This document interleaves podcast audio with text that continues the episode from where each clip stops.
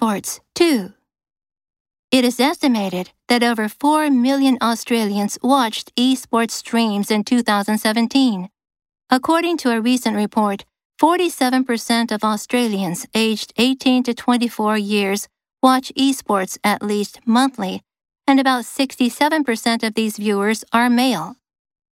Due to all of these factors, esports are fast becoming one of the largest entertainment industries in the world, worth over 690 million US dollars in 2017, and with an audience of almost 400 million globally.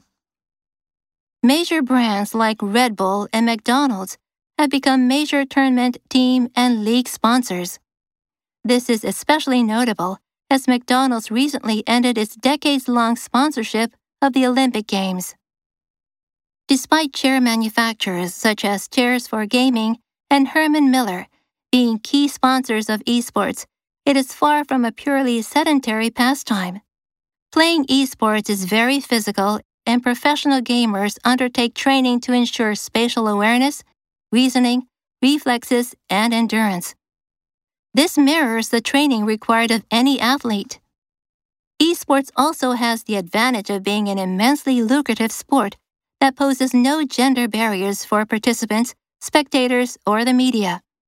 Performance requires skill and strategy, rather than physical domination, so female gamers can compete alongside males. Decades long. There is a decades long partnership between them. Sedentary. I don't get enough exercise because of my sedentary office job. Undertake. He undertook this research five years ago. Reflex. Reflex. I want to improve my reflexes. Endurance.